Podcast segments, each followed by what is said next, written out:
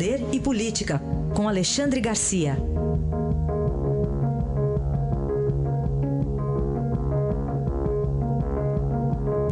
Alexandre, bom dia. Bom dia, Raíssa. Bom dia, Carolina. Bom dia.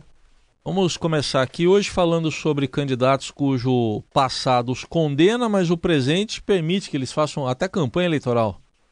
Pois é, o presente permite, né? Eu não sei se a ética permitiria, se a vergonha não impediria. Né? Eu estava ouvindo agora o estoque de, de, de, processos aí de um dos candidatos à presidência da República, o ex-presidente de São Paulo, e aí a gente lembra que ontem a primeira turma do Supremo mandou executar já a, a condenação contra um senador que está com mandato.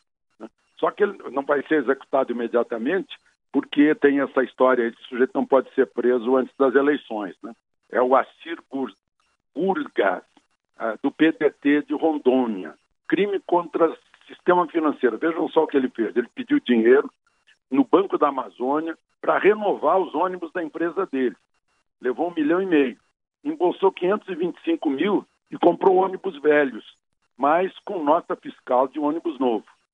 Então, por isso ele pegou só quatro anos e meio. Isso é muito pouco para um, um sujeito que pratica um crime contra o sistema financeiro, é muito pouco. E mais, o crime foi há 15 anos, uma coisa demorada, que aconteceu na primeira turma, que foi negado o último recurso dele. Então, tem que executar. Só que a, a pena, além de pequena, é no regime semi-aberto. Ou seja, as nossas leis são uma beleza para quem as infringe. Né? Uh, aqui agora, outro candidato, candidato ao governo da capital do país, Coronel Fraga? Acho que é DEM, o partido dele. Continua na campanha, mas foi condenado anteontem a quatro anos de prisão. Né?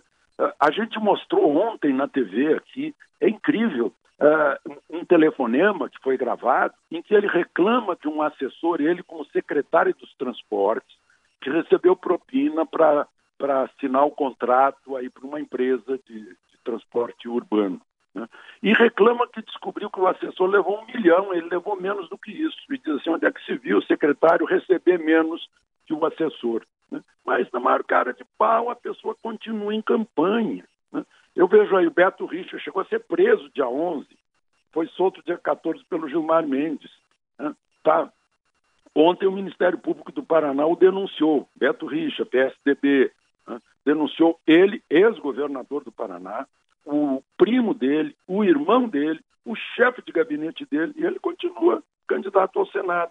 Então parece que a gente perdeu, perdeu totalmente a vergonha. Qualquer pessoa uh, normal, na hora que aparecesse uma acusação dessas, uma denúncia, um processo, eu disse, não, eu caio fora, meu Deus, eu não posso deixar mal a minha família, os, os amigos que gostam de mim e tal. Mas uh, aqui não tem isso, não. Aqui é cara de pau mesmo. Outros tempos, né? Bom, é.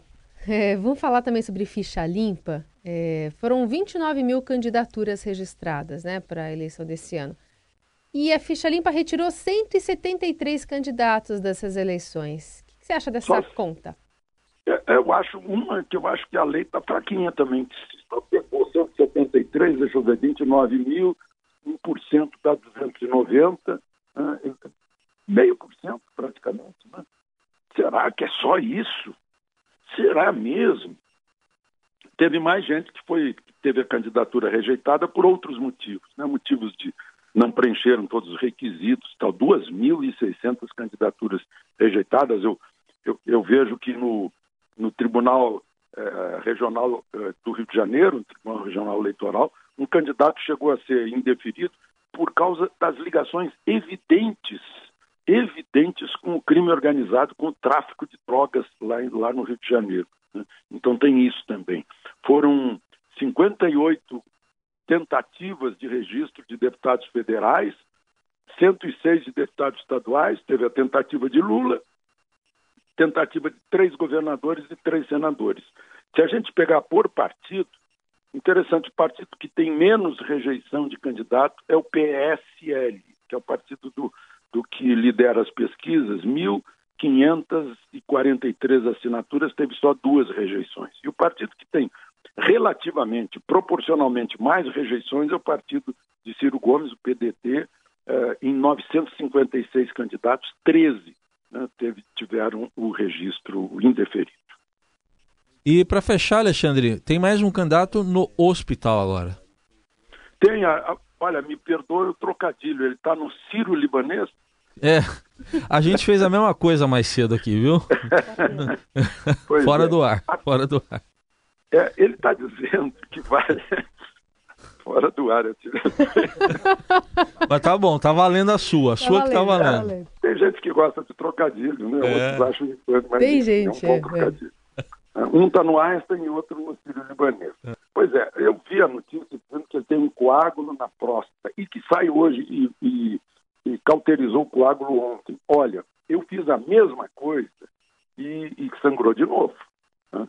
Eu saí eh, no dia seguinte, ou dois dias depois, e sangrou de novo. E foi um susto muito grande, porque aí sangrou, formou grandes coágulos dentro da bexiga. Tiveram que entrar de novo no intrauretral, né, como deve ter acontecido lá com ele. Acho que está tá meio apressado. É melhor se, se proteger mais um pouco. Né? O outro não se protegeu, estava sendo conduzido no meio da multidão, levou uma facada. Está lá no hospital de novo. Né? Esse é o, é o, nosso clima eleitoral, né? Dois uh, um certamente por estafa né, e o outro uh, por uh, raiva política, por ódio político e tal. infelizmente a gente tem esse tipo de incidentes durante a campanha. Vejo a campanha aí muito desgastante para muita gente, gente que começou a campanha já com, com uma certa debilidade, a gente nota debilidade física na pessoa, porque é um corre-corre sem parar. Mas, às vezes, é, é, é mais difícil decidir o voto do que fazer a campanha. Aí está, sem contar que o que esse pessoal come por aí não é brincadeira, né? É, ah, pois é, ainda é, tem essa. Tem mais essa. e de tudo, né? Não de pode tudo. recusar. Não pode recusar, que aí é. vai contra o manual. Alexandre, obrigado e até amanhã. Até amanhã.